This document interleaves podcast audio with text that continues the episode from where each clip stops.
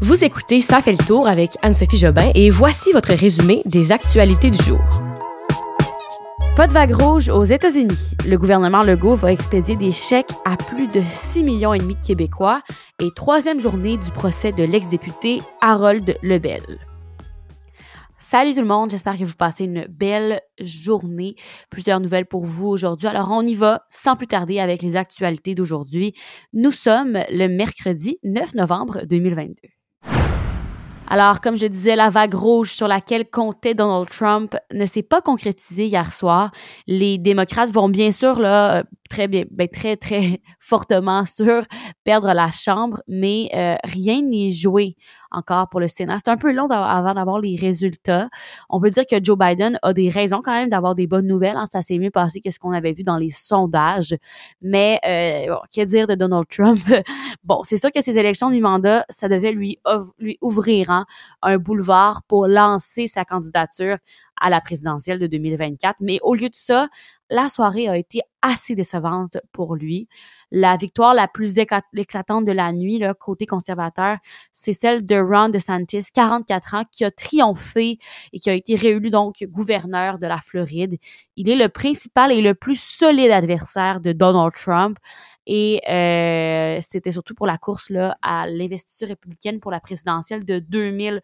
Donc ça, c'est sûr que ça fait un peu mal à Donald Trump.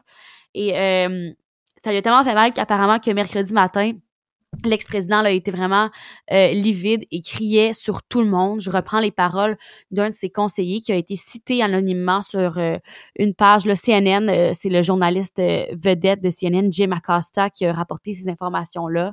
Sur son réseau social qui s'appelle Truth Social, il est resté silencieux toute la matinée, alors sans dit long un peu sur sa réaction suite aux midterms, au mi-mandat d'hier soir.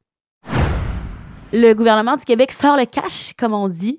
C'est aujourd'hui que euh, le gouvernement de François Legault a respecté un de ses engagements électoraux, donc celui de remettre des chèques aux Québécois pour euh, les aider là, à contrer l'inflation. Alors d'ici la fin décembre, il y a 6,5 millions de Québécois qui vont recevoir une aide euh, financière. 4,6 millions d'adultes dont les revenus déclarés en 2021 qui sont inférieurs à 50 000 vont recevoir un paiement de 600 donc moins que 50 000 600 Et les 1,5 million de Québécois qui, eux, ont des revenus entre 54 000 et 100 000 vont recevoir 400 dollars. Selon le communiqué euh, du gouvernement, le montant de 600 dollars va diminuer graduellement pour les revenus euh, supérieurs à 50 000. Donc, euh, si vous avez 55 000 dollars, si vous avez, pardon, 55 000 dollars, ça devrait être aux alentours de 600, mais pour ceux qui ont 54 000, ben, on sait très bien là, que, que vous allez être dans le 400 dollars parce que moins que 55, 54 000, c'est 400 dollars de, euh, de chèque, euh, de, de, 600 dollars de chèque. Alors voilà, euh, votre chèque devrait rentrer dans le temps de Noël environ, un beau petit cadeau de Noël de la part du gouvernement Legault qui, comme je disais, respecte un de ses premiers engagements électoraux. Alors ça, c'est quand même une bonne nouvelle pour ceux qui ont un peu de misère en ce moment avec l'inflation. Depuis lundi, un procès bien médiatisé, c'est celui d'Harold Lebel, l'ex-député du Parti québécois. C'était la troisième journée aujourd'hui de ce dit procès-là qui euh, aujourd'hui a été marqué par la, le témoignage de la présumée victime qui avait débuté hier. Avant d'y aller à ce témoignage, je vous résume un peu qu'est-ce, que c'est là, ce procès parce que j'en ai pas parlé de la semaine.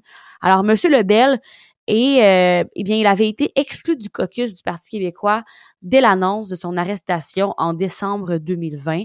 Après avoir été interrogé, il avait euh, formellement été accusé d'agression sexuelle sur une plaignante dont, c'est important de le préciser, l'identité demeure protégée par une ordonnance de non-publication.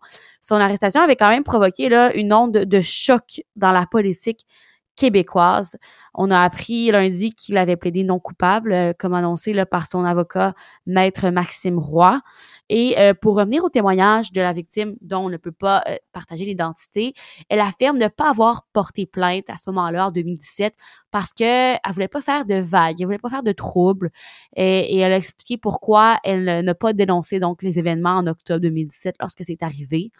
Elle avait envoyé en fait un long courriel à Harold Lebel en février 2020, donc près de trois ans après les événements. Euh, en fait, donc plus de deux, plus deux ans et demi. Et euh, ce courriel-là là, euh, expliquait un peu comment elle avait vécu cette agression. Elle racontait les gestes qu'elle lui reproche, les avances, un baiser forcé, un soutien-gorge détaché, les mains baladeuses qui seraient allées jusqu'à l'insertion d'un doigt dans ses fesses, vraiment des événements traumatisants pour elle. Euh, elle décrit euh, sa relation antérieure aux événements euh, avec Harold Lebel comme une amitié précieuse. Hein? Et euh, elle parle de cette nuit-là de l'automne 2017 comme de la grande brisure de leur amitié. Donc, euh, procès qui se poursuit, dont on va vous reparler dans les prochains jours, dans les prochaines semaines. Les autorités sont préoccupées par une organisation de faux policiers qui élabore des plans pour procéder à des arrestations là, euh, citoyennes et ils veulent aussi faire fermer des stands de vaccination du Québec. C'est une histoire qu'on peut lire dans le journal de Montréal aujourd'hui du journaliste Francis Pilon. En fait, ce qui se passe, c'est que les membres de cette organisation-là s'octroient des faux pouvoirs judiciaires. Euh, ils mettent en place des fausses lois et font même des faux procès. Les euh, journalistes du journal ont donc mis la main sur une lettre qui était adressée à la Sûreté du Québec le mois dernier. Le document là, est rempli de fausses informations et le groupe avertit les autorités qu'il a l'intention de fermer tous les centres de vaccination. C'est sûr que là, le, la SQ et le ministère de la Santé, euh, le ministère de la Sécurité publique, pardon, là, ont confirmé être au courant des intentions de cette euh, de cette organisation.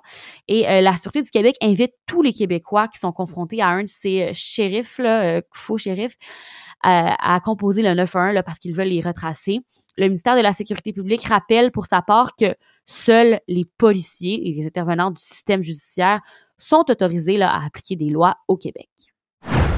C'était dans l'air depuis les derniers jours. Meta, la maison mère de Facebook et Instagram, ont bien et bien congédié 11 000 personnes, ce qui représente environ 13% de leurs effectifs. L'entreprise là, comprend entre autres Facebook et Instagram. Donc, euh, le géant américain comptait environ 87 000 employés au 30 septembre dernier, là, moins 11 000. Depuis quelques semaines, on a assisté quand même à plusieurs suppressions de postes dans plusieurs entreprises technologiques, comme chez Microsoft ou plus récemment, on l'a vu chez euh, Twitter, où l'arrivée d'Elon Musk là, a fait vraiment des ravages. Mark Zuckerberg s'est expliqué hein, pourquoi autant de congédiements. Il dit que c'est un des changements les plus difficiles qu'il a eu à faire dans l'histoire de Meta. Et pour expliquer la situation, il a reconnu avoir fait une erreur euh, d'analyse, avoir trop investi après la pandémie de COVID-19 en raison de la hausse des usages en ligne et de l'e-commerce. Et voilà, c'est tout pour l'épisode d'aujourd'hui. Moi, je vous dis à demain. On va faire un petit dernier résumé, petit bulletin des nouvelles de la journée pour ensuite se retrouver lundi prochain. Alors, euh, bonne soirée et à demain. Bye bye.